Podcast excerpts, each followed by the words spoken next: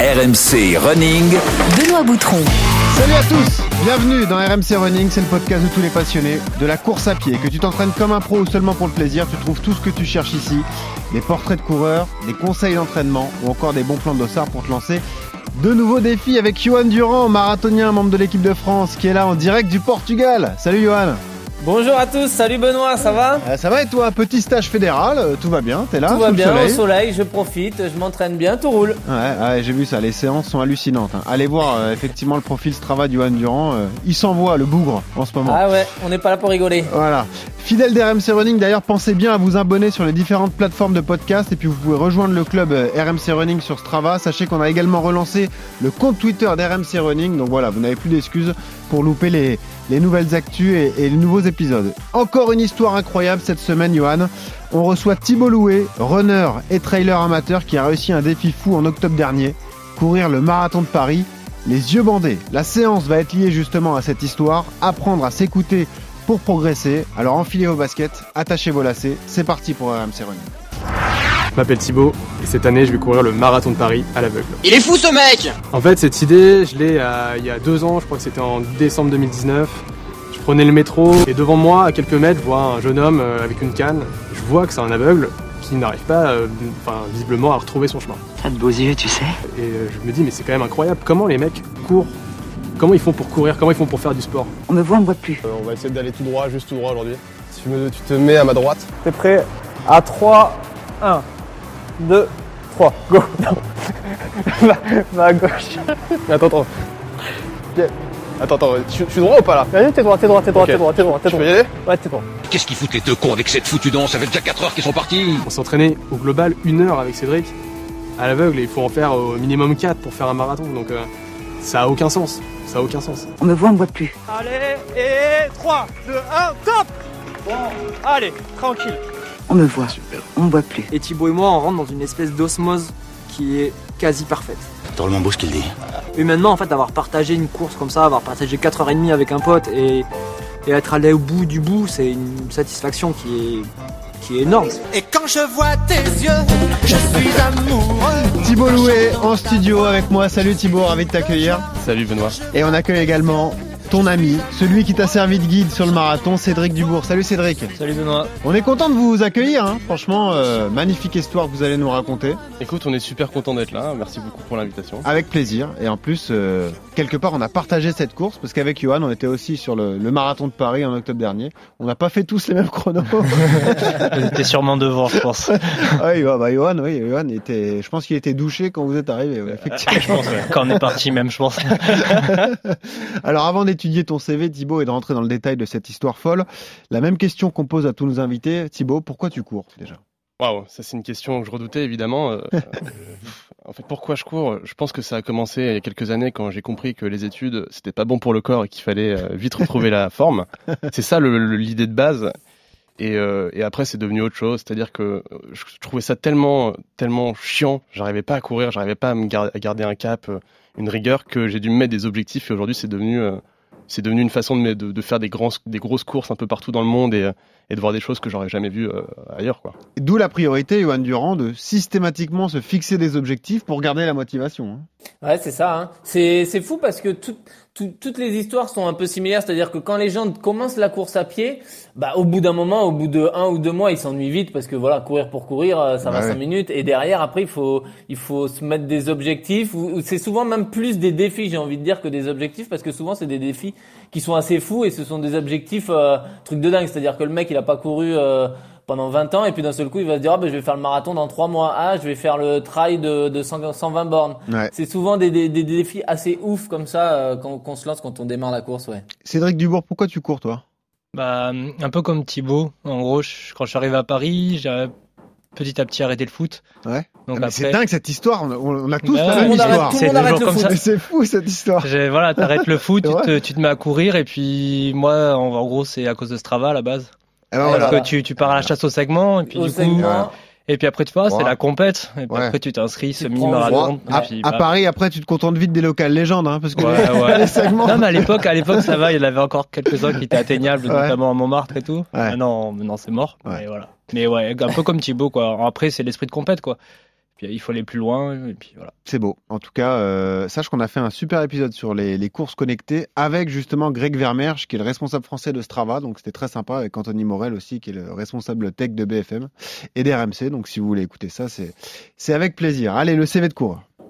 RMC. Le CV de coureur. T'as quel âge, euh, Thibaut? J'ai 29 ans. Et tu cours depuis quand alors?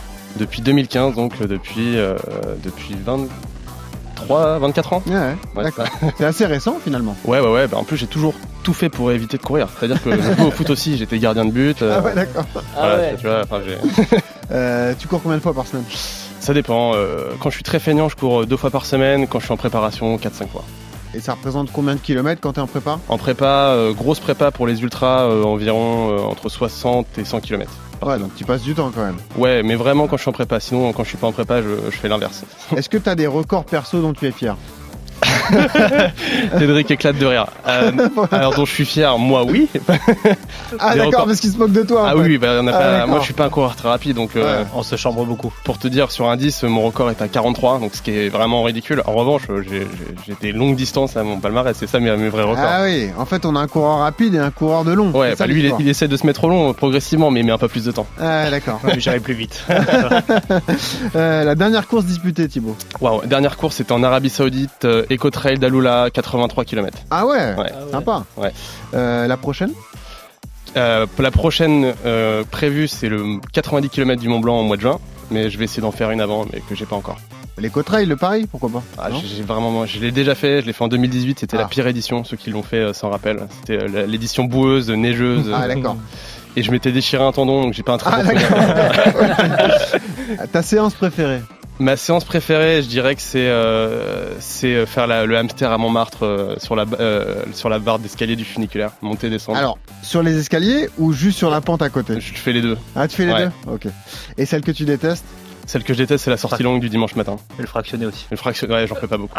Mais le dimanche matin, euh, faire les sorties très longues de les rando courses de 5-6 heures, ça j'ai du mal.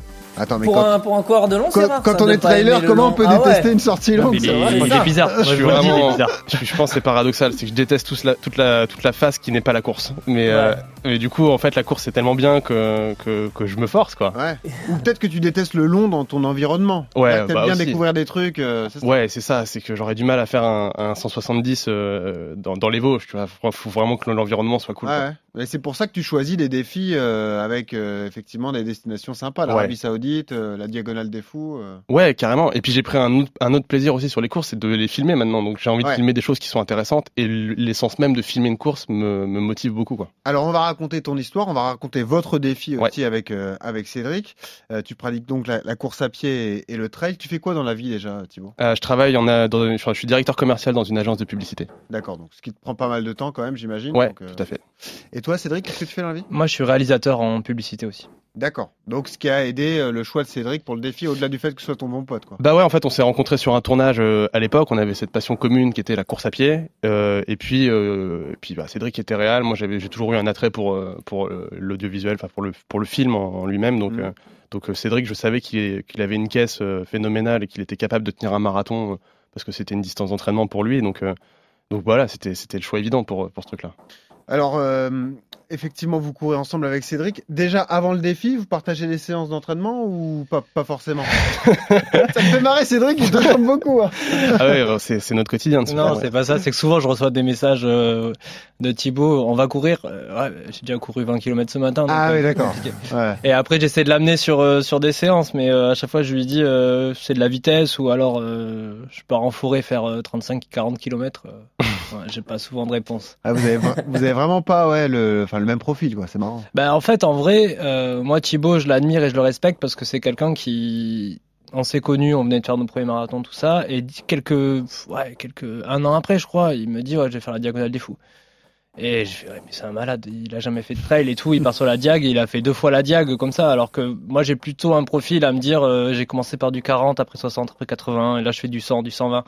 Il faut d'abord que je performe sur cette distance-là avant de passer à la suivante. Et Thibaut, il est en mode euh, tête brûlée, et, et c'est un respect parce que Ouais, ça veut dire que toi aussi, tu es sur un gros volume, sur un, un volume d'entraînement hebdomadaire. T'es à combien Moi, euh, je, quand je prépare là, le- quand j'ai préparé mon dernier 100 km, j'étais en moyenne à entre 100 et 110 km par, de course par semaine et entre 150 et 200 de vélo à côté. Ah ouais, tu fais du vélo pour travailler la caisse aussi. Ouais, exactement. Et aussi, bah, du coup, moi, je suis plus vieux, j'ai 37 ans, donc euh, je prends soin de mes articulations aussi, donc euh, je commence à rentrer la vieille école. la Ouais. vieille école dans le Ah, euh, dis pas ça, Johan Durand, il a 36 ans. C'est ça. Voilà. Oh, mais il a fait 2h09 au marathon. Yo, c'est Voilà. Dans les vieux pots qu'on Voilà, c'est ça, ça. Exactement. Johan, euh, pour qu'on ait un ordre d'idée, donc on parlait du volume d'entraînement de Cédric et de Thibaut. Euh, Rappelle-nous, toi qui es athlète euh, de l'équipe de France, ton volume d'entraînement sur une période comme celle-là, par exemple, tu prépares du, le semi de Séville qui arrivera rapidement. Euh, ton volume d'entraînement en ce moment, c'est quoi par semaine? Moi, c'est plus euh, ouais 160 km par semaine là sur des, des, des semi-marathons, 150, 160. Sur une prépa marathon, on sera plus entre euh, vers les 180. Mais après, il y a, y a l'intensité aussi euh, qu'on met dans la dans la semaine d'entraînement, c'est-à-dire que sur 160, il y a aussi beaucoup, il y a 10 km de travail à VMA, il y a quasiment 30 km de travail à l'allure semi, il y a beaucoup de renforcement, beaucoup de muscu. Donc c'est l'entraînement, c'est vraiment aussi une globalité. Et euh, c'est sûr que 100 160 km, si c'est couru à 13, 13 à l'heure pour un gars comme moi, c'est facile. Mais après, voilà, il y a toute l'intensité qu'on met dans l'entraînement et qui compte énormément. Ouais. Oui, pour vous donner un ordre d'idée, il a fait une séance à 12 fois 1000 il y a quelques jours. Le dernier Yes. 1000, il l'a couru à 2,34. Oh mon dieu. Oui, de 34. ça. Et surtout, il avait que 45 secondes de récup entre les 1000. Non, mais il est taré, ce mec. On vous l'a dit qu'il était. Mais ça, c'est nos allures de 100 mètres. Non, mais même pas. Moi, je suis sûr que même en sprint, même en sprint, j'arrive pas de À deux C'est 34. 15-5 au 100 mètres. Ouais, bah, c'est mort. Ouais, non, 15-5, bravo. ça fait 2,34. Ouais. Bon, laisse-nous tranquille, euh, Johan. Euh, et revenons donc à la, à la genèse de ce défi. Euh, on l'a un petit peu entendu, mais euh, en gros, toi, c'est un jour, tu prends le métro comme ça au mois de décembre 2019. Et là, tu as une révélation, tu vois une personne non-voyante et tu as un déclic dans ta tête, Thibaut. Ouais, ouais, ouais. En fait, euh, au-delà d'un déclic, c'est, euh, ouais, je suis en effet dans le métro. euh, Il y a beaucoup de monde parce que c'est un jour où il pleut. Donc, c'est un jour où, il y a- où les couloirs sont bondés. Et oui, je vois une, une personne non voyante qui est en train de marcher. Et, et c'est un peu une situation dramatique parce que personne l'aide. Et je sais pas, ça me, ça me, ça me fait, ça me tord le cœur. Ouais, ça me le cœur. Ouais, tu vois, il y a une Ouais. espèce de sensation. Mais pourquoi, enfin, le pauvre, quoi. Ouais. Du coup, bah, du coup, je me suis mis à sa hauteur. Je lui ai parlé, je l'ai aidé.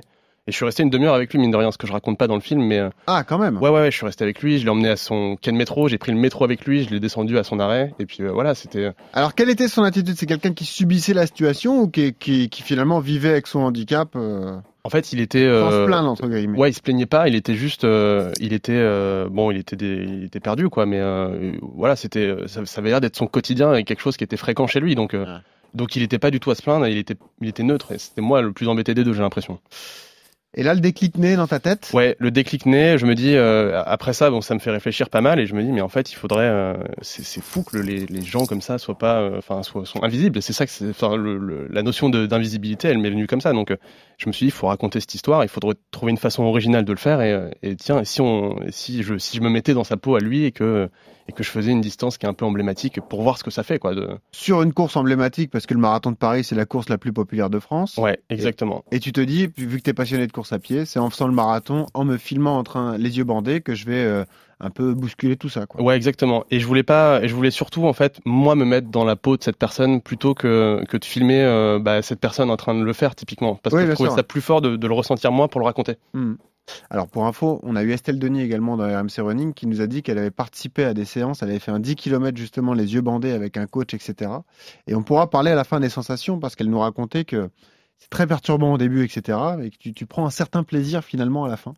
Alors là, la distance était beaucoup plus élevée pour toi, je te vois sourire. Bah, euh, Je vois ce que tu veux dire parce qu'il y a, il y a euh, cette enfin, façon d'écouter ton corps, tu vois, de, Ouais. euh, ouais. Et puis il y a eu des moments d'osmose qu'on raconte dans le docu, c'est que Mhm. il y, a, y a des moments où euh, moi j'oublie que j'ai les yeux bandés quoi et que et que ça déroule ça déroule automatiquement. Alors après je pense que on se l'est dit d'ailleurs au semi si, si- si- si ça s'était terminé au semi, on aurait pris beaucoup de plaisir à le faire parce qu'on était on était tout frais quoi mais euh, mais, Ouais, le mais le semi, deux- ça a été la barrière. mais le deuxième semi était très très dur quoi. Alors on pourra en parler parce que vous avez une, per- une prépa perturbée en plus. hein. Toi, tu as eu euh, effectivement as eu un Covid long, on va en reparler, mais euh, ça t'a pas aidé dans cette prépa marathon mine de rien. Ah non. Euh, donc c'était encore une, euh, une difficulté supplémentaire. Arrêtons-nous là avant d'avoir l'avis de Cédric. Déjà, Johan, qu'est-ce que tu penses de ce défi, de la démarche de, de Thibaut et, et de Cédric sur ce docu? Ah, c'est un truc de fou. C'est une très très belle démarche dans le sens où voilà, c'est vraiment pour ouvrir ouvrir l'esprit des gens en, leur montrant un peu la en comprenant la difficulté qu'ont ces ces personnes là et euh, quelque part euh, tout ce qui peut valoriser euh, le sport le sport l'handisport que ce soit les jeux paralympiques ou les trucs comme ça moi ça je trouve ça super et euh, mais ce côté-là, c'est difficile. Hein. C'est très difficile de, de courir les yeux bandés. Moi, je j'ai fait des tests. euh, J'avais fait des tests sur Bordeaux avec une, un centre de préparation qui travaille un petit peu sur les visuels, travail de réflexe, de décision, les trucs comme ça, la réaction qu'on peut avoir euh, sous pression, la vigilance et tout ça. Et euh, on s'était rendu compte que j'étais beaucoup plus, euh, j'avais de meilleurs réflexes et j'étais beaucoup plus vigilant quand j'étais en train de courir sur un tapis que à l'arrêt. C'est-à-dire que mon cerveau, à force de courir tout le temps, euh, de courir, ben mon cerveau, Ah, je suis plus alerte, je j'ai de meilleurs réflexes quand je suis en train de courir ou quand je suis euh, quand je suis en phase de course que quand euh, je suis à hum, quand je suis à l'arrêt. Et donc quelque part, euh, j'imagine même pas ce que ça serait de courir avec euh, sans rien y voir quoi. Moi j'en serais j'en serais complètement incapable. hein. Donc tu es en train de me dire que si on enregistrait RMC Running quand tu cours, tu serais Je meilleur. serais meilleur, je serais meilleur, c'est ça. Ah, bah c'est une bonne idée. Pourquoi pas pour la prochaine fois. Ok. Sur tapis. Bon, revenons au défi. Donc, euh, Lee, la petite graine est dans la tête de Thibaut. Euh, tu la présentes à, à Cédric. Cédric, comment tu réagis? Est-ce que tu, tu sautes dessus Tu dis oui tout de suite? Ouais, enfin au tout début, euh, le message de Thibaut, c'est euh, viens, on va faire le marathon ensemble. Ah ouais, c'était pas vraiment clair, ouais. non, mais je le connais. Et du coup, quand il me dit ça, je me dis si Thibaut veut faire le marathon, alors que là, il était déjà parti en Arabie Saoudite, enfin, il préparait l'Arabie Saoudite, il venait de faire la diagonale des fous. S'il voulait faire le marathon, c'est qu'il avait une idée derrière la tête, c'était sûr. Et derrière, après, il me fait un long vocal où il me raconte toute l'histoire, toute la genèse, et, euh, et, et moi, ça me, ça me touche parce que moi, depuis qu'on fait du trail, en fait, on a un peu délaissé la route. Mhm. Euh, on s'ennuie très vite. Moi, perso, je, un semi, je pense, c'est un peu la, la distance maximum que maintenant j'arriverai à tenir, sinon je m'ennuie très vite. Ah, t'aimes plus la route, plus du tout. C'est pas que j'aime plus, c'est que c'est que maintenant je trouve que le, le trail a ouvert une espèce de terrain de jeu énorme et, et je me suis- et du coup le fait d'avoir une course où c'est jamais la même chose, chaque montée est différente, chaque Mhm. descente est différente, que en fait maintenant quand je fais des travail, du travail de vitesse ou même quand je vais faire un 10 km par exemple, au bout de 10 km j'en ai marre en fait dans ma tête, j'ai une espèce de Mais t'as pas du tout cette démarche de chrono, de performance, tout ça. Si, as plus je l'ai. Ah, quand même. sur route ouais encore. Ok, bah quand même, un petit peu. Ouais, mais du coup, le, le fait d'être juste focus sur ton allure et que ça soit la seule chose du coup qui te qui te tient un peu euh, durant toute la course, Ouais. moi c'est quelque chose qui du coup m'ennuie euh, plus. Voilà. Mais ça sera intéressant pour la séance parce que c'est effectivement courir aux sensations. Donc bien s'écouter, écouter son corps et tout. euh, Exactement. C'est-à-dire que vous, enfin j'imagine tous les deux, vous seriez capable de courir sans montre. Ouais. Bah souvent, euh, souvent quand je fais les, quand on fait en tout cas les sorties d'endurance, on a la montre parce que Ouais, parce qu'il faut voir la distance à la fin. pour la mais distance à la fin, mais après l'allure. Faut euh, synchroniser. Ouais, Ouais. l'allure maintenant, je la regarde sur les trucs d'endurance, je la regarde plus parce que je sais que je dois m'économiser, donc du coup, je, sais- je connais maintenant mon allure à peu près euh, tranquille, donc du coup, je peux courir pendant 20, 30. Alors, est-ce que d'entrée, vous vous rendez compte de la difficulté de la chose et du défi? Non. Non, en fait, euh, à ce moment-là, on est dans une forme euh, olympique tous les deux. Honnêtement, on est, euh, enfin, on a des jambes, donc on se dit que le marathon. Là, on est à, à quelle période exactement? Alors, on est, on commence le, le premier jour de- d'entraînement, c'est le 3 février 2020. 2020, donc Ah c'était pour le, le marathon de Paris 2020 qui a été reporté à Ouais. cause du Covid. C'était deux mois après, huit semaines après. C'était avril 2020. Ouais. Oui. Et ouais, ouais, en effet, on a des jambes de feu. euh, Donc euh, courir un marathon, c'est ce qu'on fait le week-end euh, en entraînement pour Ouais. euh, pour préparer les courses. Donc euh, à ce moment-là, on se dit bon, ça, on a juste à, gérer. facile, ce- quoi. on a, ouais, on a juste à gérer cette donnée d'avoir les yeux bandés. Et moi, je m'entraînais pas mal euh, à, à fermer les yeux sur euh, sur 20-30 mètres quand je courais tout seul sur des lignes droites. Et je me suis dit bon, c'est bon, ça va le faire. Et moi, je me dis, j'ai juste à le. Vraiment, la, la séquence qu'on voit dans le documentaire, c'est vraiment. On n'a jamais couru à l'aveugle ensemble. C'est vraiment la première séquence qu'on qu'on Oui, a parce filmée. que on vous voit vous rejoindre euh, sur les quais, effectivement, Ah, euh, à la matin. nuit tombée, ou tôt, tôt le matin, C'est tôt d'accord le matin. Et euh, bon, bah allez, on va y aller, c'est parti. Hop, toi, t'as ton bandeau Thibaut, et puis. euh, et, Et c'est- puis on- et là, j'ai une- l'impression que vous prenez une petite claque déjà. Ah bah là, ouais, parce que déjà, on a une vieille corde. Thibaut, il me ramène une sangle. euh, c'est pas une vraie corde, c'est une sangle et tout. Donc en fait, on est Ouais. un mètre l'un de l'autre, alors qu'en fait, après, on a Ouais, appris qu'il fallait près, être euh, très près. Ouais. Et, et oui, moi, encore une fois, je me dis, c'est bon, en fait, j'ai juste à, à tirer la corde et puis il va me suivre. Et en fait, au début, c'est. Au début, je pense qu'il surjoue, mais en fait, pas du tout. mais au début, je suis persuadé qu'il surjoue parce qu'il y a un vélo qui nous croise, il, il hurle, genre, Ah, qu'est-ce qu'il y a, qu'est-ce qu'il y a, qu'est-ce qu'il y a? Ouais. Euh, Il est persuadé que je l'amène droit dans la Seine, alors qu'on est sur la voie de droite. T'as La- ouais, t'étais, ouais, c'est. Ah, mais Ouais, les, ouais. premiers, en- repère, les premiers entraînements, il arrêtait pas de me dire, même quand on allait, euh, quand on allait courir euh, Canal de Lourdes et tout. Là. Ouais. Il me disait, euh, non, mais là, on est trop près de l'eau, on est trop près de l'eau. Alors qu'en fait, l'eau, on était vraiment à 6-7 mètres de l'eau. Quoi. Ouais. Et en fait, Bah, tout ce qu'il croisait- imagine la confiance qu'il doit avoir en toi. Ah oui, je sais. Pour, c'est ça Mais du coup, au début, il y a, ouais, le premier entraînement, on prend une claque parce que déjà, je regarde ma montre, on a plus de 6 au kilo, euh, on a 6-10 en allure. 7-8 même, je crois. euh. Ouais, des moments, c'était vraiment très lent. ça, tu le vis mal, ça. Ah bah ça, Ouais, moi je le dis mal. moi, je le vis très mal. Je tire, je tire, il était là, mais je peux pas avancer, je peux pas avancer. Et ouais, je pense qu'on prend une.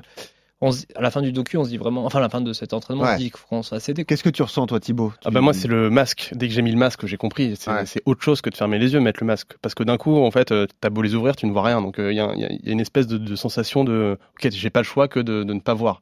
Donc ça déjà, ça a été le premier truc. Et après, euh, me lancer en courant.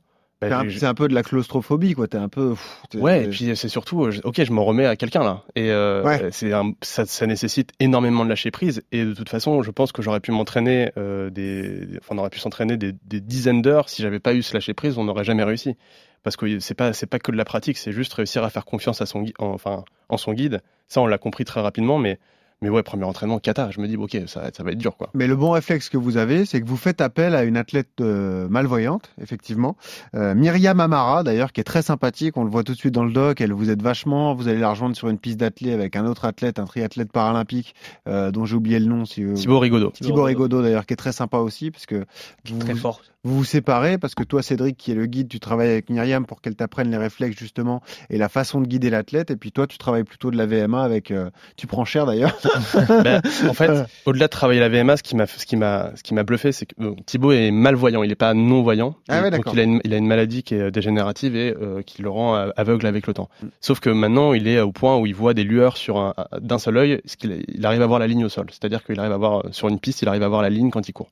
En revanche, euh, donc on a fait une séance où on s'envoyait des, des accélérations 100 mètres à 22 km heure. Il me disait, Mhm. il me disait, écoute, tu me dis juste s'il y a quelqu'un devant.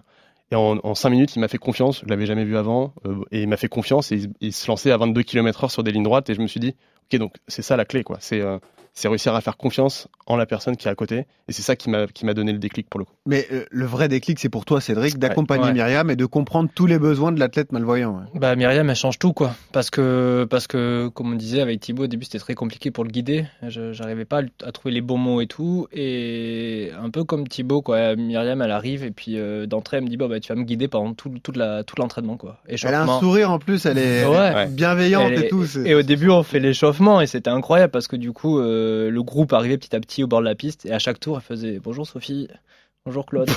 Excellent. Et moi j'étais là, mais elle voit et en fait elle me demande c'est bon, j'ai appris toutes les voix de tout le monde et du Ah coup ouais. je sais qui est là. Et, du coup ça, j'étais bluffé et, et après après on a commencé à courir et c'est là où elle me dit, me dis pas, euh, on va voir un virage dans 30 secondes. Elle, elle me disait droite, gauche, Ah ouais. juste ça parce que sur la piste je sais où je suis. Donc en fait, si tu me dis droite, gauche et tu me dis ça 10 mètres avant le virage, je vais commencer à m'incliner. Le, pareil, un moment, c'est quand on va commencer à accélérer, tu donnes juste un petit coup. On a les mains proches l'une de l'autre et tu donnes juste un petit coup. Et en fait, elle m'a, appris comme ça à me, pardon, à me, concentrer et à, me, et à lui dire en un mot ce que ce qu'elle devait faire et pas plus. Et après, on a fait toute la séance. Et pareil, on a fait c'était une séance de, de fractions. Et, elle a envoyé. Et c'était, euh, c'était assez fou de, de, de voir comme euh, au bout d'un moment, j'oubliais qu'elle était à côté de moi. Et en fait, on avait, ça m'a vachement aidé dans la manière de guider Thibaut et aussi de, bah, de me dire que voilà, si je peux guider Myriam, c'est bon, Thibaut, je pourrais le guider derrière aussi. Johan, c'est incroyable cette histoire. Enfin, tout Ouais, de suite, c'est- la, la claque que C'est tu incroyable et c'est ouais c'est c'est la confiance que cela que cela demande quoi et l'espèce de concentration qu'il a fallu mettre en place que ce soit pour pour Cédric ou pour Thibaut c'est-à-dire que eux pendant le marathon euh, ils n'avaient pas simplement à courir ils avaient aussi ce devoir gérer tout ce qui se passait autour d'eux. Les on a vu que sur les ravitaillements c'était galère. Et surtout faire confiance à l'autre et à 100% c'est-à-dire que là attention un trottoir un machin euh, c'est c'est vite dangereux. Donc euh, faut Ouais, c'est 4 heures de vigilance euh, plus plus, donc ça, devait, ça a dû être sacrément épuisant sur le long terme. ouais. C'est exactement ce que disait Myriam, c'est-à-dire que eux, ils se, en tant que non-voyants, ils se battent aussi un peu entre guillemets, parce qu'au marathon de Paris, tous les handisports partent devant. Ouais. Il y a le SAS, euh, je Ouais. crois, qui avant les élites. Oui, je crois. hein, C'est ça. Et, euh, et eux, en fait, en tant que non-voyants, ils sont dans les sas de départ. Yes. Ils sont au milieu des gens. En fait, ils, ils ont rien pour protéger, à part de temps en temps une espèce de gilet euh, Ouais, comme un qu'on a déjà vu, ouais, gilet jaune. gilet jaune, Ouais. quelque chose comme ça, avec Mm. cri non voyant. Mais chacun Et- est avec le, le flot de coureurs qu'il y a, Le tout, flot Ouais. de coureurs, ouais. tout- personne n'y prête attention, quoi. Mm. Donc c'était aussi un moyen d'attirer l'attention sur eux. Alors, euh, vous avez une nouvelle péripétie, je, le- je le disais, cette épidémie de Covid, on apprend que le marathon est, est annulé. Toi, tu l'attrapes, Thibaut? Ouais. Et alors, t'as- pas forcément des symptômes terribles, en revanche, t'as as un Covid long, quoi, qui t'arrête à un moment, quoi. Bah, déjà, euh, il y a le, avant, avant le Covid, il y a eu euh, le confinement qui nous a pas aidé Oui, non plus à, nous maintenir euh, en forme. Quoi. Donc, euh, Ouais. Après, même si on faisait le, le sport à la maison comme tout le monde, bon, Ouais. euh, quand on est ressorti en juin, euh, on n'avait pas les mêmes jambes non plus, quoi, on avait fondu un peu. Ouais. Et moi, je l'ai euh, un peu plus tard, je l'ai, je crois que c'est fin septembre, début octobre. D'accord. Et en effet, non, sur le coup, je suis malade normalement, c'est-à-dire que je suis une petite maladie. Et puis, et en fait, ça, ça traîne, ça traîne, et, et j'ai des, des symptômes qui durent, et notam- notamment la respiration qui revient pas du tout.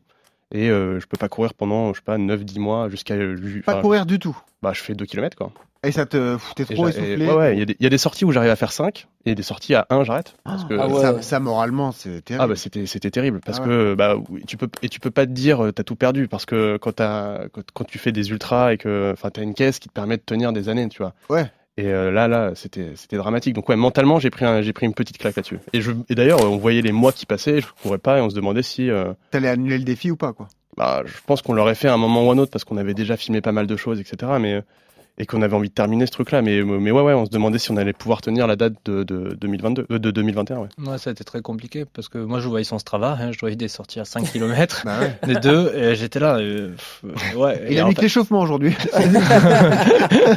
Waouh, il a mis le turbo, il a 600 km. Ouais. Mais non, mais le pauvre, moi j'étais j'étais là, mais on va, on va, on va jamais pouvoir le, le faire quoi. Et Mm. même après, tu fais le semi de marathon, tu fais le semi de Paris. euh, Bah du coup, ouais, je reprends euh, fin juillet la course, donc c'est on est à deux mois et demi du marathon de Ah, Paris. t'as fait l'enchaînement semi et marathon. Le semi, c'était à quoi en- Bah, tu l'as gagné d'ailleurs, Johan. C'était quand? Non, Ah, t'étais ga- juste j'avais devant moi, gagné- Johan. J'avais gagné les France. C'était pas le Ah, semi de Paris ah, que j'avais ah, gagné. pardon, désolé. Oui.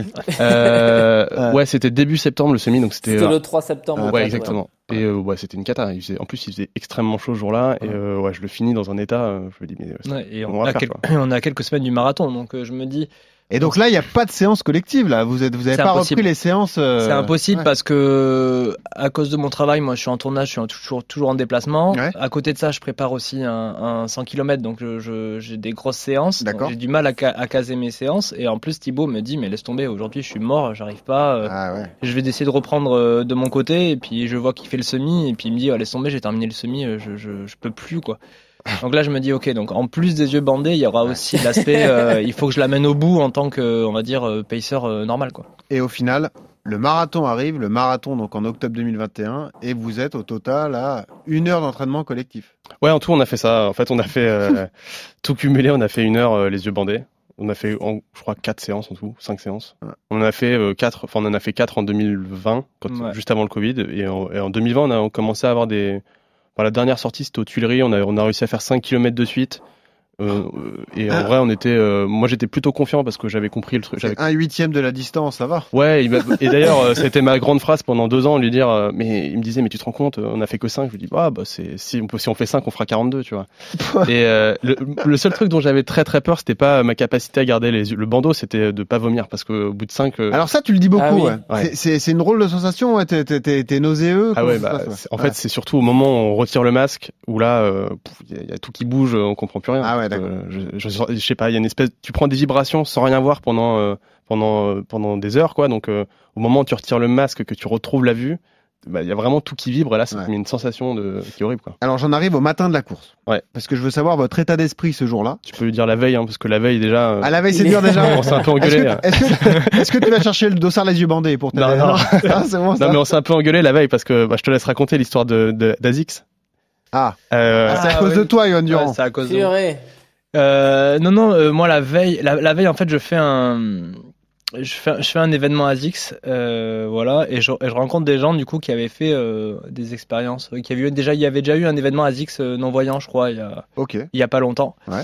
Et tout le monde commence à me dire euh, non mais c'est vous êtes des malades les gars, nous on a fait ça, ça c'est pas possible. J'ai tenu un kilomètre, j'ai tenu deux kilomètres, j'ai tenu trois kilomètres. Franchement vous êtes pas entraînés. Ah, pour te mettre en confiance, c'est bien. Ouais. Et du coup, et du coup, moi je me dis c'est bon, ça va le faire. Et, et je le dis juste à, et je le dis juste à Thibaut, mais en mode, euh, mec, demain ça va être dur, il faut qu'on. Alors, moi, je vais enlever le filtre euh, que tu viens de mettre. Il m'envoie- un WhatsApp à 22h, veille de course, et il me À dit... euh, 22h en plus. Ouais, 22h. Ouais. Alors moi, je suis dans le canapé, je suis en train de me dire, bon, c'est demain. Ouais. Et il me dit, euh, ouais, je... Tu je- cogites déjà Thibaut là à Ouais, je cogite, Ouais. je cogite parce que bon bah ça y est, c'est le, jour J, il faut, faut se lancer quoi. Mm. Mais je suis pas, je suis pas, je suis pas plus inquiet que ça et j'ai confiance en, mon, en mes capacités Mm. à me dépasser sur le truc. Mais euh, mais euh, il m'envoie un message, il me dit euh, bon, je, je sors de l'événement ASICS, euh, les mecs ont dit qu'on était des grands malades et qu'on allait que, que personne n'avait réussi à faire plus de 10 km sur leur événement. euh. Enfin, il- il m'envoie ça. Ça, me- c'est de la préparation mentale. Là, je- Mais je, le mets, je le mets en condition. J'ai dit mais oui, c'est quoi l'intérêt de me le dire du coup? Ah ouais. Mais bon, écoute, euh, matin de la course, euh, et ben on se retrouvait, on était. Qui est le plus stressé des deux? C'est toi? Non, c'est lui là. Ah, c'est toi? Ouais, moi j'étais pas Ah. stressé du tout. hein. Vraiment. Non, je- c'est je- Thibaut qui est stressé. Non, non, là il est mauvaise foi, mais moi, moi, j'étais- Non, non. c'était- Moi j'arrive en courant, je suis bien, je suis tranquille, je suis En fait, il était stressé. Je vais dire la vérité, il était stressé de pour moi. Bah Il oui, évidemment. Bah bien sûr. Mais moi, je l'étais pas pour moi. Je, je, je- franchement, comme je, c'est moi qui ai les sensations, je savais, je savais que j'étais capable de le faire pour le coup, et que j'avais pas de doute là-dessus. La chance que vous avez, j'ai pensé à ça, c'est que ce jour-là, on a eu un, un temps exceptionnel. Ah, c'était magnifique. Pas chaud, vrai, mais très beau. Il faisait euh, même un peu frais, c'est ce qui est super Parce que pour, pour vous, la pluie aurait été terrible, hein, j'imagine, Ah non, mais c'est à vrai vivre. que- Ouais, oui. Oh, bah oui, oui. c'est- Oh si, t'imagines la pluie avec euh, la difficulté à gérer les ravitaux, les trucs, les glissades, euh, enfin, ça aurait été... Ouais, ça aurait été ça Les aurait- bandes blanches. Ouais, les bandes blanches. ouais. Ah non, on a Non, eu mais des en vrai, je suis stressé, je suis stressé pour lui euh, parce que je, je sais que ça va. Bah, je sais qu'à partir du 20e, 30e, ça risque d'être très dur pour lui. Ouais. Et du coup, ça, c'est quelque chose que on n'a jamais travaillé et qu'on n'a jamais vécu ensemble. Parce qu'on a Mm. jamais- on, même dans les, on n'a jamais couru en étant dans le dur ensemble. Non. Je ne sais pas comment il va Non, parce que réagir. toutes les allures sont différentes pour les trailers, donc tu peux pas être ensemble. Non. euh, Et du coup, c'est là, je, ouais, il y a cette appréhension-là de me dire comment ça va se passer parce que parce qu'il arrête, lui aussi, il arrête pas de me dire non mais de toute façon, je vais en chier, de toute façon, ça va être horrible, mais je vais terminer. Donc euh, lui aussi, il me prépare mentalement Ouais. à, à me dire à un moment, je vais plus y arriver, donc ce sera à toi de de conduire le camion. Alors, quoi. Petit point technique. Qui vous filme, du coup? Voilà, Alors, c'était de l'orga. hein. C'était de On avait une, on avait une vraie équipe. On avait euh, donc on avait une équipe qui était en caméra fixe, donc euh, euh, qui était sur le départ, dans le sas de départ. Donc ça, c'est validé avec l'organisateur? Ouais, ouais, ouais, on avait, Ouais. on avait vu ça avec l'organisation du marathon de Paris, qui avait accepté de nous donner les accréditations presse. Hmm. Donc on avait une, sympa, hein. on avait une équipe dans le sas et on avait une équipe, enfin, dans le sas de départ, on, qui était sur des points aussi différents de la course et dans le sas arrivé. Exactement. Ça, c'était euh, caméra fixe, euh, voilà. Et sur nous, on avait deux caméras. Donc, on avait euh, Cédric qui filmait une partie euh, quand il pouvait. Ouais. Et on avait aussi des pacers. euh, On avait une pacer. Ouais, on avait une pacer. Ma copine. Qui, La copine de Cédric. qui du Tu coup. peux euh, la citer, euh, la féliciter. Adèle. Adèle, ouais. Euh, Contente. Qu'est-ce que je voulais vous dire? Non, mais parce que euh, ça, ça met une pression supplémentaire d'avoir les caméras fixes à l'arrivée et tout, parce que tu es obligé d'aller à l'arrivée, tu vois. Tu te dis, bon, c'est le défi, il faut que j'aille au bout quand même. Ouais, bah, du coup, c'est même pas une pression, ça te met une, ça te met une carotte en plus, c'est Voilà, une motivation. Et du coup, c'est, c'est, même si on, enfin, après, euh, je pense que l'expérience aussi qu'on a sur les, les ultras fait que, on- bon, Ouais, tu savais que tu irais au bout. Ouais, sur un marathon, même Ouais. s'il te reste 15 bornes dans Ouais. le dur, bon, euh, quand je me suis retrouvé euh, deux fois à la diagonale des fous, où il me reste euh, 30 heures de course, euh, que je suis blessé et que je dois aller au bout et qu'il me reste 100, 100 bornes à faire, bon, c'est autre chose, tu vois. Ouais, et- ouais. Donc, euh, 15 bornes, je me suis dit, euh, là, je vais me faire mal, c'est pas grave, et tant pis, quoi. Alors, euh, effectivement, l'osmose se crée. Le début se passe très bien. euh, et après, il y a le problème des ravitaux qui arrive. Là, Euh. là c'est un délire. Euh, Déjà, vous êtes SAS quoi? SAS 4 heures?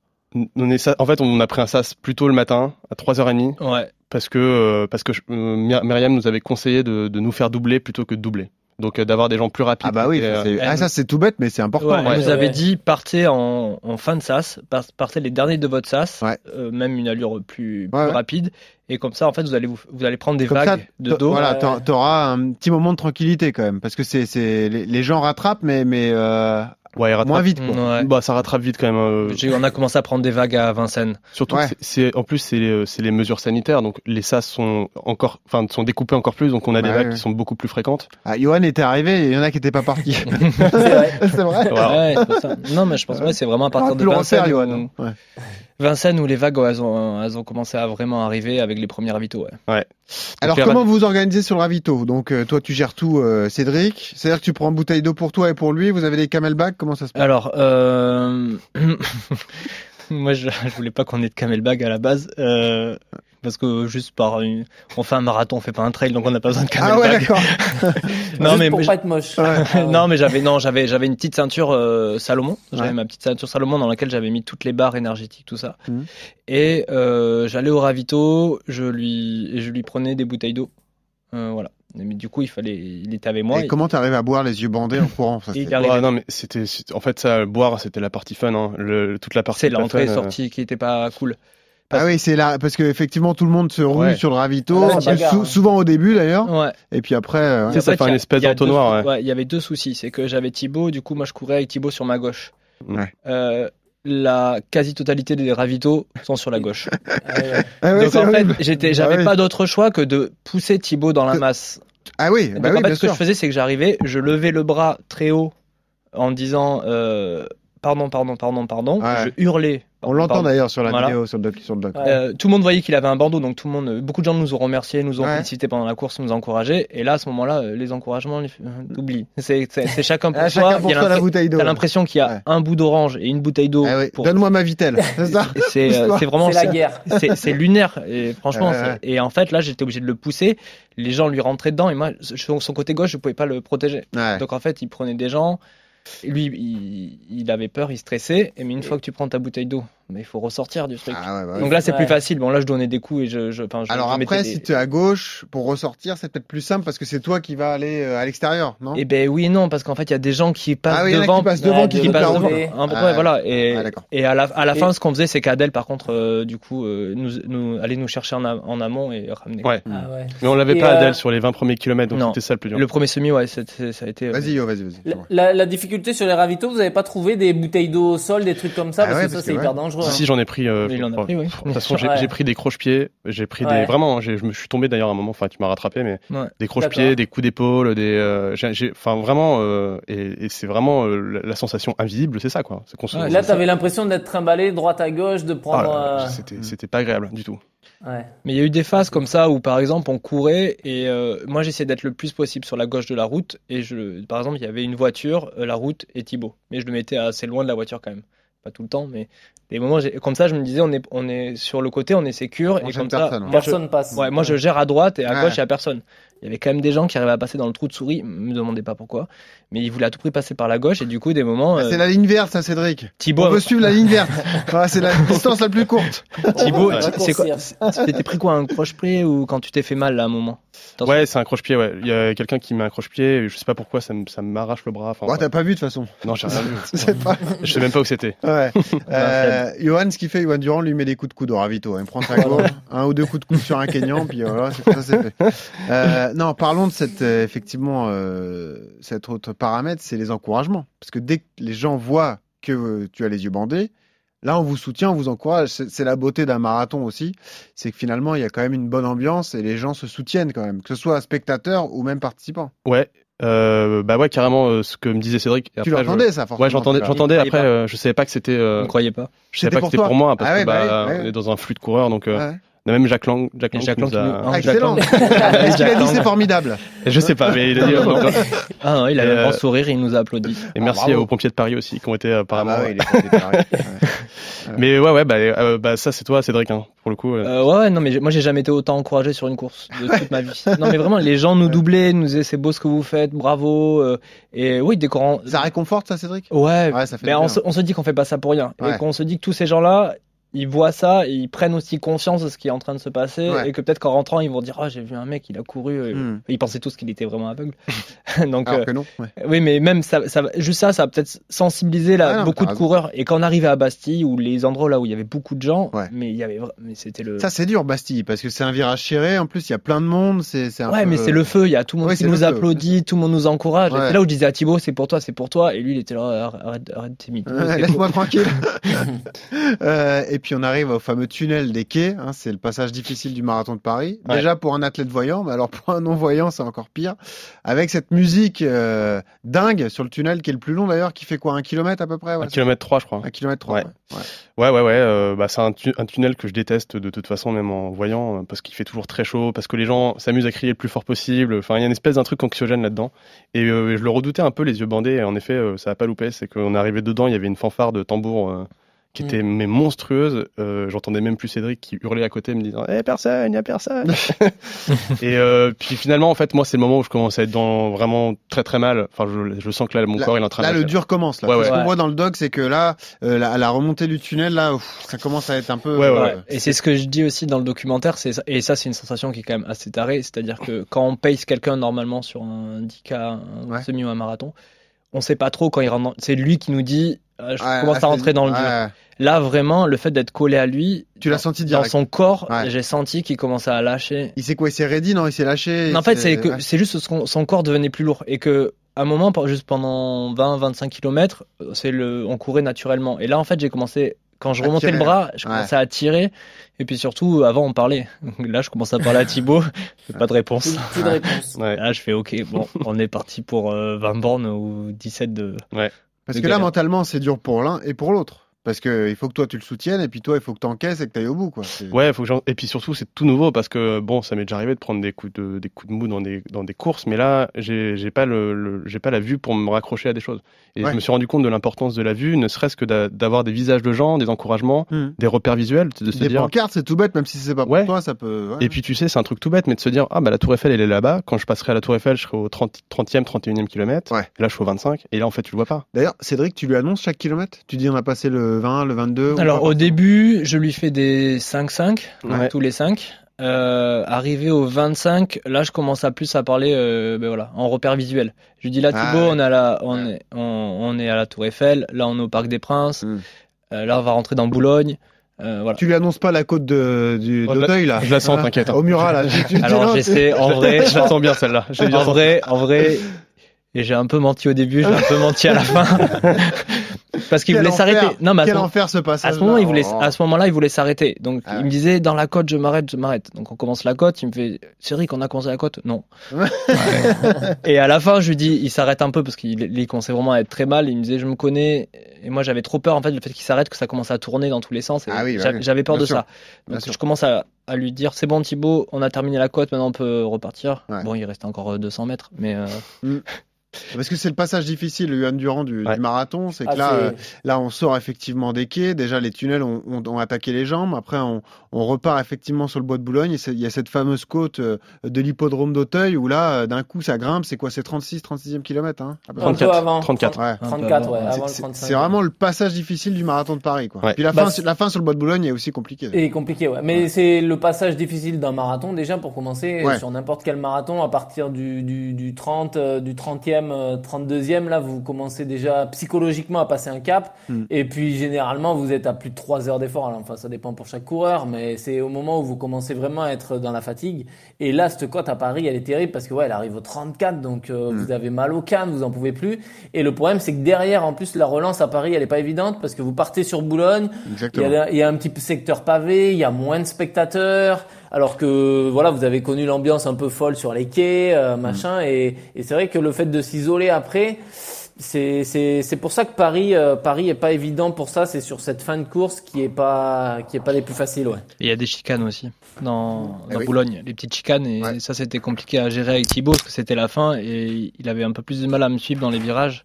Bah, et là, ouais. et Da- les, gens nous rentraient dedans et tout, c'était c'était dur là. D'ailleurs, il y a un passage, euh, et je m'en suis rendu compte un peu plus tard, mais dans le docu où euh, tout proche de la fin, on n'a pas réussi à retrouver la, la synchro micro parce qu'on avait euh, des micros sur nous et Ah oui, oui. synchronisés avec l'image. Ouais. Mais il y a un moment où, où je dis euh, j'ai plus du tout d'équilibre et d'ailleurs je suis en train de tenir Cédric à ce moment-là. Et, euh, et tu me réponds, je sais que t'as plus rien, etc. Mais c'est vraiment le moment, moi, où j'ai plus, où je, je n'ai plus d'équilibre du tout. C'est-à-dire que je, je ne sais plus où je suis, quoi. Il partait, il partait vraiment. C'est-à-dire que il était à côté Là, de moi et tout d'un coup, la je, tête, c'est dur, ouais. la corde, la corde se raidissait et quand je tournais la tête, en fait, il était parti tout à ma droite. Ah ouais, ouais, Ou alors, il, ou alors il venait vraiment sur moi et il me, il me poussait et puis Ouais. il me disait euh, Mais Cédric, tu vas pas droit. Ouais, c'est moi qui vois, laisse-moi tranquille. Comment tu vis le fait de marcher? Ça, tu t'en fiches Bah en fait c'est je, je sais pourquoi je marche. C'est c'est surtout pour redescendre le cardio qui est très enfin il y a un moment Ouais, enfin je me connais aussi tu vois. Je sais Ouais, que je vais pas tenir euh, au 34e je sais qu'il m'en reste 8 bon euh, euh, il faut juste que je marche 200 mètres pour euh, Hmm. je redescends le cardio et après je repars. Mais Mais lui, il avait un peu peur. euh, il avait un peu peur que je reparte jamais, quoi. Bah, t'as aussi le quand parce qu'il avait aussi les cannes, t'avais les cannes qui commençaient vraiment à brûler. Ouais. Le problème, je- que dès que tu marches une fois, après, tu sais que tu vas t'arrêter. C'est euh, ça. Et moi, je voulais pas qu'on qu'on fasse tout le temps marcher, s'arrêter, marcher, Ouais. s'arrêter. Non, mais on l'a pas fait d'ailleurs. Je te, je te disais, on s'arrêtera à tel moment, mais j'arrivais à. bah, Après, je te donnais des carottes. Je te disais, euh, je te disais, dans- allez, dans trois minutes, juste avant d'arriver sur les champs, là, on va, juste avant T'as- l'arrivée, on va marcher un peu. T'as le droit à une gorgée d'eau. Voilà, c'est ça. et puis, et puis euh, arrivons à cette libération du, bon, du dernier kilomètre, mais des 500 derniers mètres avec Ouais. euh, l'arrivée au rond-point et puis euh, euh, la dernière, le dernier petit faux plat là où, où tu as le, toute la foule qui est, qui est massée et là tu, tu entends, tu comprends que tu arrives et là c'est la libération. Ouais, et puis je retrouve des jambes classiques. C'est-à-dire. Ouais, bah, je- toujours. Je toujours. vois que Cédric accélère, je le Ouais. suis sans problème et Ouais. j'ai plus mal aux jambes d'un coup. Donc bon, bah, ça, c'est ça, c'est le syndrome de la fin de course. Mais ouais, ouais, bah, très content. Après, je, après, j'ai pas une, j'ai pas une joie incommensurable de- d'avoir accompli le truc parce que d'une part, c'était pas pour moi un, un- c'était pas quelque chose, euh, enfin, c'était pas une performance pour moi de faire Ouais, ça. C'était, euh, c'était pour le message. C'était ça le plus important. Et C'est sur- vrai que, alors moi je t'avoue, euh, Yo, t'as vu le documentaire hein, Oui, oui, également. Tout à fait. Euh, moi, ce que je trouve euh, difficile à expliquer et, et intéressant aussi, c'est ta réaction à l'arrivée. Ouais. Parce que tu arrives, donc t'as fini, vous faites 4h31 et 39 secondes. Toi, t'es ravi, Cédric, parce que t'es content, le défi est accompli et tout. Et toi, on sent une certaine réserve, euh, Thibaut. Et d'ailleurs, tu veux pas enlever le bandeau tout de suite. Bah, alors peut-être, il y a peut-être des raisons, t'as pas envie d'être malade ou je sais pas, peut-être que ça tourne, etc. Mais t'es- pas, t'es pas dans l'euphorie dans laquelle Ouais. on, on attendait de te voir en fait. C'est ça le Ouais. truc. Et d'ailleurs, bah, je me surprends aussi parce que quand je revois les images, j'ai, essayé de comprendre cette réaction. Et je pense que c'est plein de choses. Donc, c'est, il y a une, y a fatigue accumulée peut-être. Il n'y a pas que ça. Il y, a une- il y a une question de fatigue et de, de pas de- d'avoir peur d'enlever le bandeau aussi parce que je me dis bon peut-être que je vais tomber dans les vapes ou j'en sais rien. Mm. Mais il y a un truc qui est, qui est plus qui est plus sincère que ça qui est euh, euh, je pendant la course je me suis dit plein de fois euh, vivement que ça se termine vivement que ça se termine et en passant la ligne je me suis dit mais imagine si euh, j'étais vraiment non voyant et que et que C'était ma vie. et que c'était ma vie, Ouais. que tu vois, je devais rentrer chez moi comme ça après, manger, me doucher, euh, me reposer et, et vivre ma vie comme ça. Et là, il y a eu un espèce de truc où ça m'a traversé l'esprit et euh, qui était vraiment sincère et, euh, et j'avais pas envie, de- envie d'enlever le bandeau et de ah c'est terminé, j'explose de joie et euh, non non en fait j'avais envie de, de rester dans cet état dans lequel je m'étais mis et puis euh, Tu la comprends, toi, Cédric, cette réaction? Ou t'es un peu surpris aussi? Au début, je suis un peu surpris et au début, je me dis, merde, je l'ai peut-être tué et, et il y a un- il y a un côté, il y a un côté où je l'ai peut-être saulé aussi à la fin, à Ouais. force de lui dire, euh, vas-y, vas-y, vas-y. Hmm. Et après, quand il m'explique, t'es rassuré au moment où, il- d'ailleurs, t'enlèves le bandeau et il te, il te, il t'enlace. parce Ouais, que- mais c'est le moment où je me dis ok, c'est bon. Il- Ouais. Et après, quand il m'explique tout ça, du coup, le fait de, de, de ce qui lui ce qui lui arrive dans la tête et tout, je comprends, je comprends mieux. Mais effectivement, c'est, je pense que ce qu'a vécu Thibaut, on peut, à part se mettre à sa place, on, Ah bah non, on, on peut pas. Donc, euh, et c'est quelque chose qui est totalement différent d'un marathon classique. Ouais. Mais il y a un truc qui est super important et que j'ai envie de dire, c'est que c'est pas une performance que j'ai fait parce que c'est mettre en lumière ce que des gens font tout le temps sur Mhm. plein de courses et Bah, des c'est gens. le but euh, de ta démarche au départ. Exactement. Donc, euh, enfin, c'est ce que j'ai j'ai pris soin de faire, c'est surtout pas mettre la lumière sur ce truc-là qui est sur moi, qui est pas du tout le, c'est pas le message, c'est euh, c'est vraiment mettre en lumière tous ces gens non voyants qui courent et qui font des marathons et que personne ne voit et que et dont personne ne parle. Avec le Ouais. recul, là, c'était en octobre, là, on est mi-janvier, donc ça fait euh, trois mois. Ouais. Euh, quel souvenir vous gardez de l'aventure? Bah, souvenir- bah déjà euh, hyper hyper content d'avoir fait avec Cédric, ça nous a, enfin ça, ça nous Ça vous a soudé encore plus? Ouais, bah évidemment, Ouais. ça crée un lien, tu Ouais. vois, ça crée une histoire commune. euh, Mm. On est super fiers d'avoir d'avoir fait ce truc-là et d'avoir fait ce film. dont- Enfin, on est on est hyper fiers du film qu'on a fait également. Et, euh, et On le mettra sur nos réseaux, sur Strava, sur Super. le club RMC Running, Merci. parce qu'effectivement, c'est c'est quelque chose à voir. En plus, ça passe vite, c'est 19 euh, minutes. Ouais, c'est 19 vraiment On voulait absolument que, le- que ce soit. Beau travail, Cédric. Merci. Bon, c'est quand même un peu moi aussi quand même. Mais euh, bah ouais, puis surtout c'était bah, notre premier docu, c'était la première fois. Cédric est réel de pub, donc euh, Ouais. il a l'habitude de faire des formats très courts. Et puis bah là, c'était notre premier docu à tous les deux, donc. euh, Et je trouve ça bien de justement de de, de, de- comment dire de, de filmer pas forcément un exploit sportif euh, en tant que tel, mais de d'avoir un, as- un- quelque chose qui soit un peu plus sociétal et qui, qui aussi ben, fasse réfléchir un peu les gens. Et Thibaut il dit un truc qui est très juste dans le dans le docu, c'est que après ben, les gens au quotidien, ces gens-là, ils ont pas un Cédric pour les Eh oui. pour, pour- dans la dans, dans le quotidien. Donc euh, Est-ce que Myriam a pris des nouvelles de votre course, de Ouais. tout ça Ouais, ouais. Myriam euh, et Thibaut aussi. Ouais, euh, Myriam et bah, Thibaut, ouais, euh, j'ai j'ai- j'ai- j'ai pas mal de, enfin j'ai des contacts fréquents avec lui. Mm. On s'écrit sur Instagram. Euh, Myriam, on n'a pas de contact avec elle, mais oui, oui, elle a, elle a regardé le film. Euh, En fait, ouais. Et puis même euh, plein de gens non voyants euh, Oui, voilà, qui c'est m'ont appelé. euh, Ça, ça doit être réconfortant aussi, tu vois, de, de dire au moins j'ai- Ouais. j'ai donné, euh, j'ai donné une visibilité à ces gens qu'on ne voit pas. finalement. Ouais, beaucoup de merci et beaucoup de Ouais. et beaucoup de gens qui nous ont dit tiens on a lancé la démarche euh, dans notre petit club d'athlétisme euh, euh, local etc. Donc, Alors, cool. j'allais en parler. La seule, la dernière question que j'ai envie de vous poser avant de passer à la séance, c'est est-ce que tu t'es fait le plaisir entre guillemets de revoir toutes les images, tous les rushs et de revoir ta course euh, alors que tu avais les yeux bandés non? Non non on n'a pas fait. En fait ça a été tellement euh, enfin on a passé énormément de temps en montage. Ça doit être hyper bizarre de te voir courir les yeux bandés et de revivre des trucs alors que tu les as pas vus. Enfin, je sais pas. ça- Ouais, mais je t'avoue que ouais, on a dû on a dû refaire le montage. En fait, si tu veux, bon, ça c'est un peu le, le making of, mais euh, on avait une équipe de, tour- de tournage, de montage qui était prévue en 2020, qu'on a évidemment, bon, on a gardé celle de tournage, mais celle de montage on l'a perdue parce que bah planning. Donc on a dû faire euh, on a on a dû faire tout en cinq jours, donc on a passé euh, des nuits euh, entières sur le montage, Ouais. à, de- à- à tout organiser et, et faire euh, tout le docu. Donc la course c'était presque ce qu'on a fait en dernier. Hmm. Et je t'avoue qu'on était euh, on était rincé de la semaine, donc on n'a pas tout regardé, mais on mais bah écoute, et puis je sais pas, euh, je- Non, après, tu veux peut-être garder euh, le Ouais. souvenir que tu Ouais, as. c'est ça. euh, ouais, bien sûr. En tout cas, bravo à vous. Hein. Euh, Merci beaucoup. Chapeau sur euh, cette aventure qui est à retrouver donc sur nos, nos réseaux sociaux, sur YouTube aussi, hein, les Invisibles et, et Marathon de Paris, voilà, tout simplement. Mm. Et juste, oui, parce que je l'avais noté, euh, c'est important pour ceux que ça pourrait motiver de devenir guide. Pourquoi pas guide pour pour malvoyants ou non-voyants Il y a l'association Courir en duo en région parisienne d'ailleurs qui est très active. Donc c'est courir-en-duo-propriétaire Yahoo Group groupe avec un s.fr. Ça peut être intéressant. Et sinon, il y a également la fédération handisport. Donc Mm. là, Mhm. ça peut être humainement enrichissant, Johan Durand, de, de rendre service à quelqu'un et de partager une aventure commune comme ça. Ah complètement, ouais. C'est vraiment, c'est le mot, c'est aventure. Le marathon déjà, c'est une aventure en soi euh, de, de, de le courir, mais le faire à deux comme ça et dans ces conditions-là, c'est euh, ouais, c'est magnifique et puis c'est c'est beau quoi. Donc je Mm. tiens à féliciter euh, vraiment Cédric et Thibaut pour pour cette démarche et bravo les gars. Bravo les gars. Merci beaucoup. Et on attaque la séance du coup. RMC, La séance. On le disait, hein, le sujet est lié à l'aventure incroyable qu'ont vécu Thibaut et Cédric. Doit-on apprendre à s'écouter pour progresser en course à pied? On est tous les mêmes, on est obsédés par les données de nos montres, évidemment, par nos allures, par nos chronos, mais euh, le plus important, ça reste l'organisme, Johan Durand. Il faut donc apprendre à écouter Exact. les alertes qu'il envoie pour éviter les pépins, notamment les, les blessures. Alors, avant d'attaquer les, les conseils euh, concrets, Johan, toi qui es athlète de haut niveau, tu connais ton corps parfaitement. C'est-à-dire que tu sais analyser la moindre alerte. Je sais pas, quand tu as une toute petite douleur, tu te dis là, faut que je fasse ci, là, faut que je fasse ça. Ouais, ouais. Alors euh, voilà, c'est ça. euh, pour bien se connaître, ce qui compte, c'est aussi l'expérience. C'est-à-dire que quelqu'un qui va démarrer dans la course à pied, il va pas avoir le même ressenti et le même recul par rapport à par rapport à sa pratique. Donc moi, voilà, ça fait 20 ans que je cours, donc je me connais parfaitement et je sais par exemple, bah, quand je commence à avoir un mollet qui me chatouille ou un tendon d'Achille ou une douleur musculaire, je suis capable de dire si c'est grave ou pas, si je dois continuer à m'entraîner ou pas. Et ça, c'est c'est chacun, c'est le ressenti de chacun et c'est euh, c'est l'expérience qui fait le truc. Euh, c'est hyper important de de, de s'écouter parce que voilà, le but c'est de l'entraînement en fait, c'est alterner des phases d'entraînement intense avec Mm. des phases de récupération pour pouvoir progresser. Si vous faites que de l'entraînement intensif, c'est pas bon. Et si vous a- si vous poussez jamais la machine, si vous êtes sans arrêt en train de vous écouter, Mm. c'est pas bon non plus en fait. Donc il faut alterner les deux phases et il faut savoir s'écouter pour pas faire n'importe quoi. Ça me rappelle la phrase, on a eu un entretien exceptionnel avec Paola Radcliffe, euh, qui a eu le record du monde du marathon féminin pendant 16 ans, de 2003 à 2019.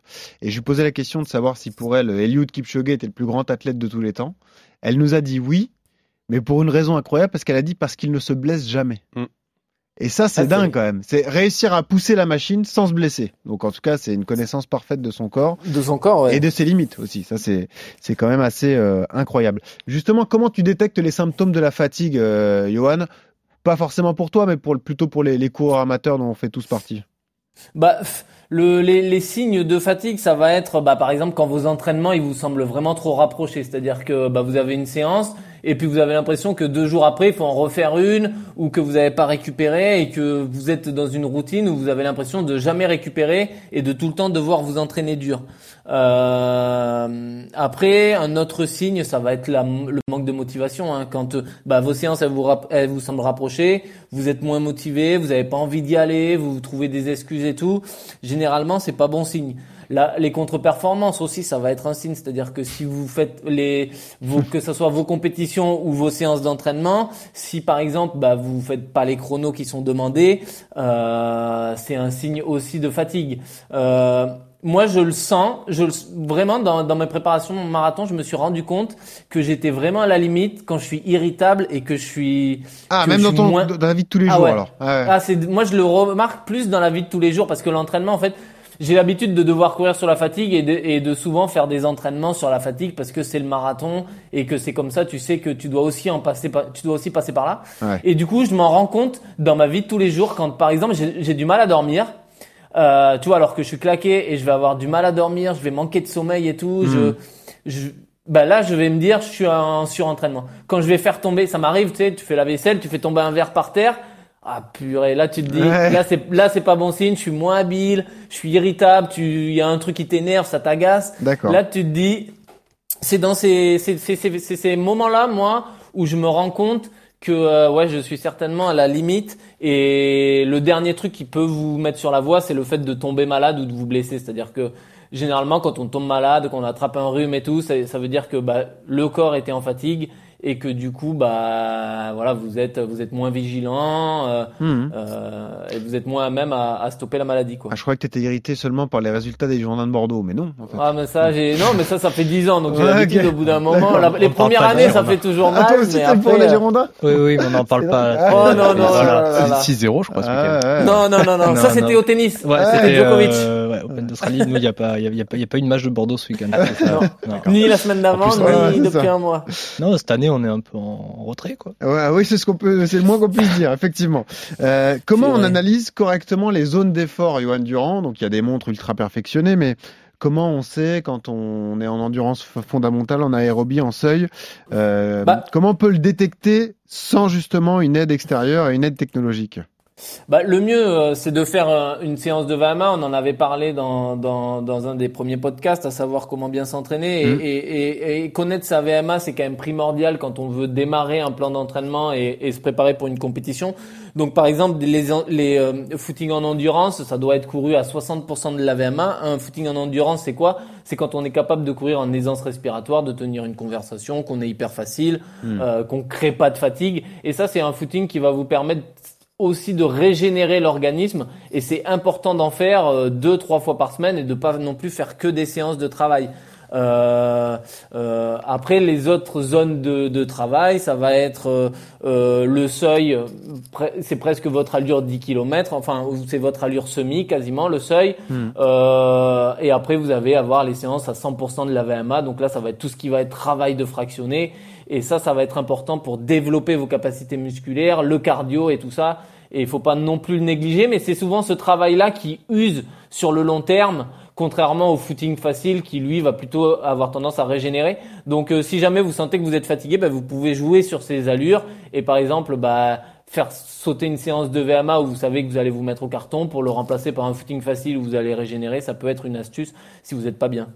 Merci Yo pour tous ces, ces conseils. En tout cas, c'est très clair. C'est important aussi de savoir s'écouter pour progresser, pour durer en course à pied, parce que Ouais, c'est ça. il y a rien de plus frustrant que d'être blessé alors qu'on n'a qu'une envie, c'est d'aller courir. euh, effectivement. Merci beaucoup Thibaut, Exactement. Cédric, d'avoir été avec nous. Merci à vous. Merci. On a une dernière tradition dans les RMC Running, c'est qu'on vous demande ce que vous écoutez en courant. Et vous, le premier truc que vous nous avez répondu, c'est l'after foot. Donc on vous a mis une bête de l'after. Voilà. Voilà. L'after tous les soirs sur RMC de 20h à minuit avec euh, toute l'équipe, euh, évidemment. Et puis euh, Thibaut, tu nous as dit quand même, moi j'écoute un peu de musique. Et en ce moment, j'ai j'ai saigné l'album d'Orelsan récemment. Encore un dernier shot. Allez hop, T'écoutes ça, Thibaut. Ouais, j'écoute, propre. euh, j'écoute ça. J'écoute surtout quand il y a Daniel Riolo parce qu'il me fait beaucoup rire. euh. Ah, alors là, on enregistre en fin de matinée. Il est pas là à cette heure-là, mais c'est dommage. T'aurais pu le croiser effectivement ici, euh, euh, Daniel, euh, Daniel Riolo. Merci les gars une nouvelle fois d'avoir été avec nous. Ah, merci Hein, à vous pour Bravo pour l'invitation. votre travail. Merci. On va relayer votre votre magnifique doc et puis euh, on vous rappelle à vous tous qui nous écoutez, rejoignez la communauté RMC Running sur Twitter, sur Strava. On est ensemble, on se lâche pas. Les bons plans d'Ossard vont revenir rapidement, mais là vu que toutes les courses sont annulées, on met ça un petit peu en, en stand-by. Et puis on vous rappelle toujours ce conseil, Monsieur Durand. Quand on court, Toujours. quand vous courez, N'oubliez pas, souriez, ça aide à respirer. Salut à tous. Hmm, casse pas les couilles, je veux pas ton avis sur tout. Hmm, D'ailleurs, je veux pas que tu m'écoutes. Hmm, Pressé d'arrêter, j'envisage de faire un mytho.